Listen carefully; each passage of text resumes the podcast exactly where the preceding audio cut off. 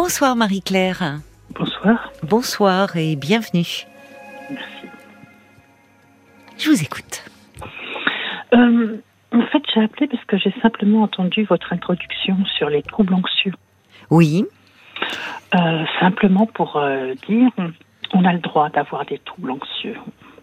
Et ça ne veut pas dire que toute notre vie, ils vont nous poursuivre, nous manger, nous. Parce que l'anxiété, c'est quand même quelque chose d'assez particulier. Mm.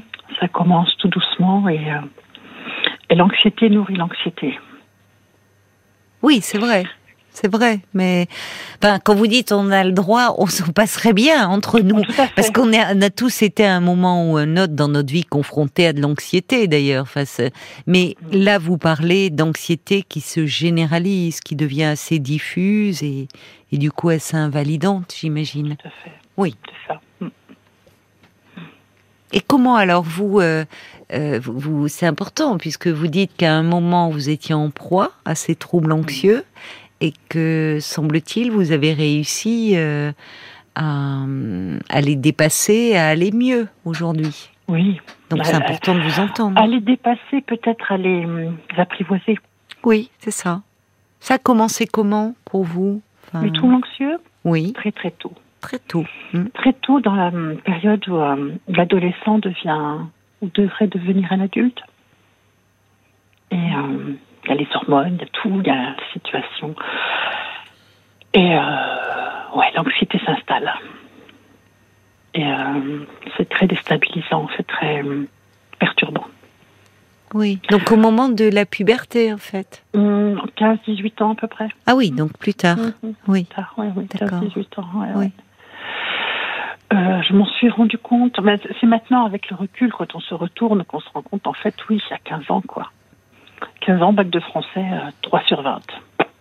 Première Mais vous étiez très très jeune pour passer votre bac de français. Vous étiez en Euh, J'avais 16 ans. 16 ans. 16 ans. D'accord, oui. enfin, j'ai jamais redoublé. Oui, d'accord, je comprends. Non, non, 17 ans, je dis des bêtises, 17 ans.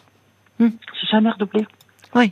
C'est à ce moment-là que ça. Ah, bah, c'est. 3 la sur 20 à l'oral, vous voulez dire Vous étiez Ah non, à l'oral, j'ai eu 10. hein. Je l'ai mis Oui. à casse, mais à l'écrit 3 sur 20. Alors, il y a 14 de moyenne sur l'année, quoi. Oui. Vous étiez Oh, bloqué à l'écrit, ou peut-être hors sujet, ça peut arriver au bac Ah bah, de français. hein. complètement hors sujet, mais alors Oui. complètement, complètement. Mon prof de français a demandé à ce que je demande ma copie, tellement il était étonné. Oui. L'examen vous paralysait. Ah bah, c'était le premier, moi, le brevet des collèges, euh, il suffisait d'avoir un bon dossier, on nous le donnait. Après, ça a changé. Mais c'était mon, mon bac, c'était le premier examen. Et la paralysie, enfin, la terreur, c'est plus que la paralysie, c'est, euh, oh, mon Dieu. Hmm. Il faut que je réussisse, il faut que je réussisse, il faut que je réussisse. Et J'ai pas réussi. Oui. Ça- mais alors, comment vous avez fait Enfin, après, c'est-à-dire que ça vous a limité dans vos projets, peut-être euh, d'études Dans un premier temps, ça m'a donné en- mis en colère. Je n'ai Oui. pas compris. Comment on peut travailler toute une année et avoir trois, quoi? Ah ben, au bac français, parfois ça peut arriver. Je vous dis un hors sujet. ouf, vous savez, même bac philo, parfois on peut être très bon et, et complètement passer à côté. Hein. C'est pas, c'est pas une c'est pas scientifique, vous voyez, juste ou faux quoi. Et mais moi, j'étais scientifique. Oui, Donc oui, c'était. Après, ce qui m'a aidé, c'est que mon prof de français euh, nous a recroisés euh, dans le couloir, les couloirs, et lui qui me dit, euh, bah écoute Claire, faut demander ta Marie-Claire, il faut demander ta, ta copie pour voir ce qui s'est passé. Là, je me suis dit, bah je suis pas si nulle que ça, parce que même lui est étonné, quoi. Il n'y a pas que moi d'étonné. d'accord, Et en effet, avec euh, la, en, en ayant la copie et, Ouais. et euh, les commentaires du correcteur, on a compris pourquoi. Sinon, j'aurais pas compris. Alors ça, donc c'était, euh, c'était quand vous aviez euh, 17 ans? Ouais, bac de français, 17 ans. Oui, ça vous a marqué. Ah, ça m'a traumatisé, vous voulez dire? Oui, on a l'impression effectivement que c'est comme si ça s'était passé hier. Ah bah, c'était euh, le premier échec de ma vie. J'avais jamais connu l'échec. D'accord. Et, euh, et par la suite alors? Par la suite, hein, ben, l'année suivante, j'ai passé mon bac euh, général, quoi, en fait. Et euh, je l'ai eu au rattrapage. Hein, c'était... Mais je l'ai eu la première, enfin, à 18 ans. D'accord, très bien. Mais je l'ai eu. Euh, il a fallu trimer, il a fallu travailler, mais je l'ai eu. C'était important pour vous, pour vos parents? Enfin, j'imagine les parents, évidemment, le moment du bac, c'est. Mais il y, avait une exigence sur la sur la réussite scolaire dans votre famille? oui. Non dite, oui. Oui, d'accord. Bien. Donc, alors, vous avez votre bac à 18 ans. Mmh, par à la fac. Mmh. Fac de quoi? Sciences de la nature et de la vie, tant qu'à faire. Je sais pas, oui. D'accord, vous, voulez vous vouliez devenir professeur? Institutrice. Institutrice, d'accord.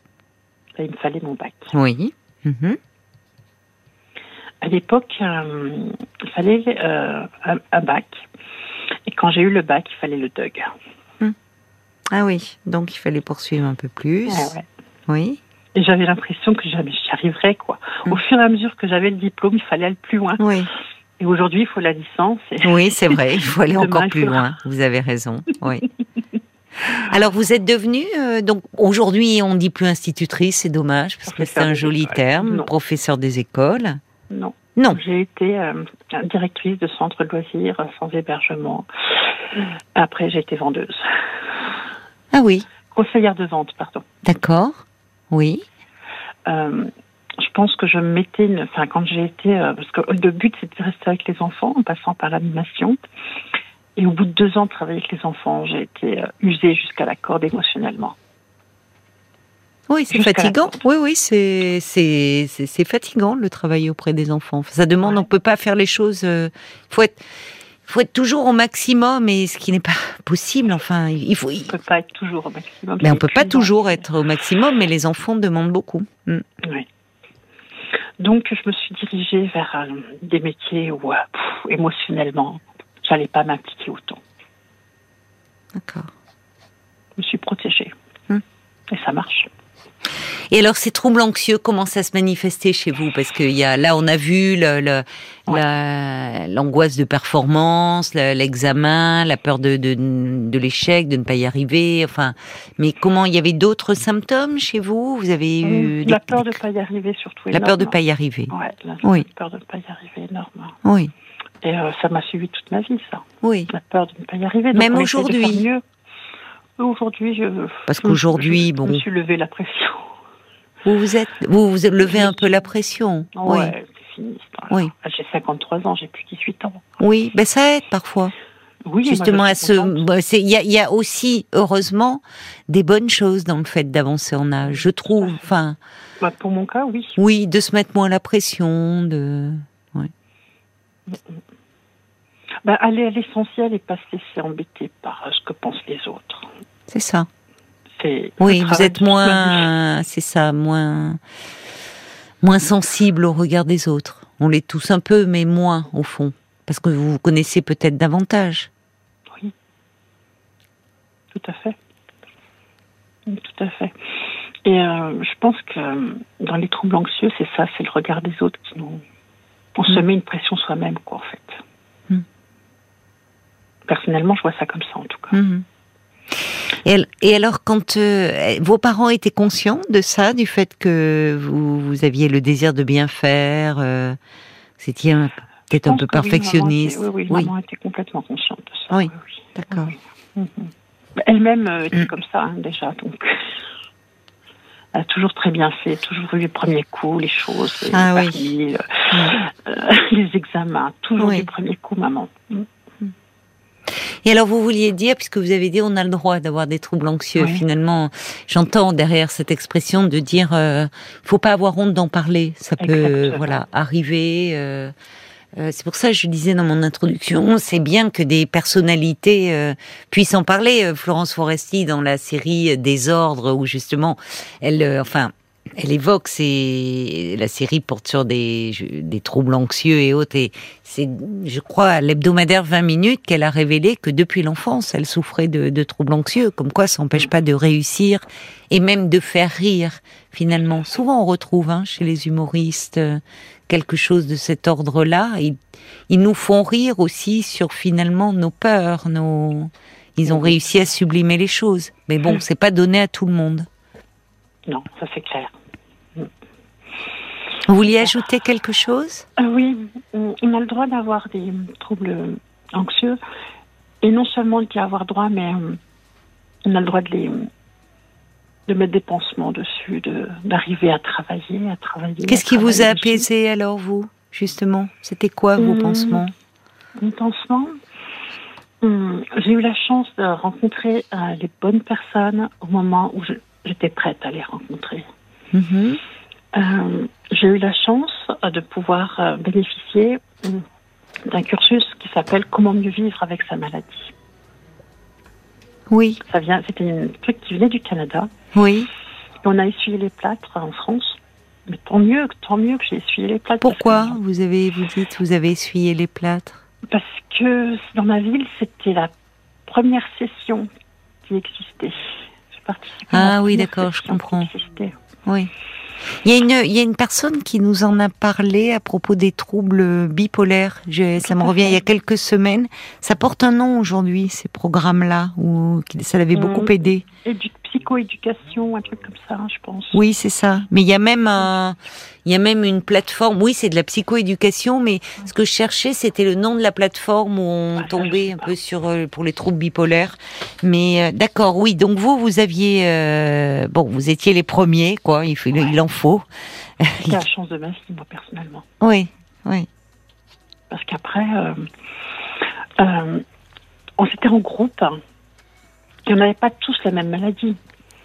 Mais on Oui. avait- on- le commun, c'était qu'on était troubles anxieux, mais pff, qui nous paralysaient, qui nous, qui nous rendaient, euh, pff, qui nous mettaient sur terre, sous terre, qui, ouais, qui nous handicapaient, hein, socialement parlant, quoi. Ah bah oui, ça peut être. euh, Ah non, mais ça peut. Il y a, il y a des, il y a des degrés, mais euh, parfois, ça- enfin, on en avait parlé d'ailleurs dans ce podcast parlant encore des, des Mhm. attaques de panique. Euh, Il y a des personnes qui n'arrivent plus à sortir de chez elles d'ailleurs. Mhm. Alors moi, ça n'a pas été le cas à ce point-là, hein. Oui. mais euh, ouais, ça peut aller très loin, quoi.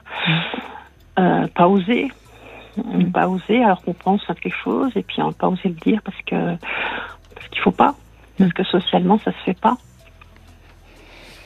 Et euh, pas parler de sa maladie, pas parler de ce qu'on ressent, euh, et ben c'est quelque part lui donner à manger à cette maladie. Mm. Alors que quand on met des mots sur les choses, ben, les choses sont moins terrifiantes.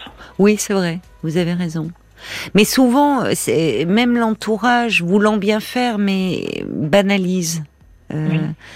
C'est c'est un peu comme avec, euh, enfin, quelqu'un qui est en dépression. C'est c'est pas la, la déprime, avoir un petit coup de déprime passager, c'est pas la dépression, hein, qui est une voir. maladie, et où l'entourage euh, va dire allez arrête de t'écouter, euh, bouge-toi un peu, euh, sors de chez toi. euh, euh, Enfin, dire à quelqu'un qui est dans une dépression euh, bouge-toi et, et en gros Ah, fais ouais. appel à ta volonté Mhm. et Alors qu'on n'a plus de volonté? mais c'est ça, il y, y a plus, de- enfin, il y a plus de, il y a plus de désir en fait, plus rien ne il y a plus de, il y a plus d'élan vital. Et c'est vrai que, euh, ça, ça, ça fait encore plus de mal, ça. Ça fait encore plus de en mal. voulant faire du bien, ça Oui. fait encore plus de mal. Oui. En voulant faire c'est tout ce qui est, c'est que c'est en voulant aider la personne parce qu'on l'aime. Hmm.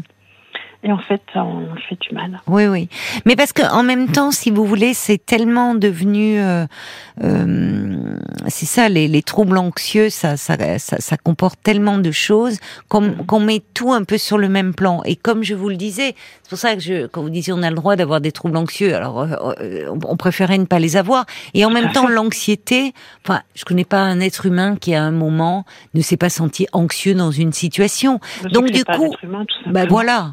Mais du coup, on a tendance à la banaliser parce que ressentir de l'anxiété face à une situation d'examen, euh, face à enfin des, des circonstances. Vous, euh, enfin, vous imaginez quelqu'un qui serait retenu en otage, les Ukrainiens actuellement qui se prennent des bombes sur la tête, euh, évidemment, qui sont anxieux. Enfin, c'est le contraire qui serait euh, Euh, étonnant.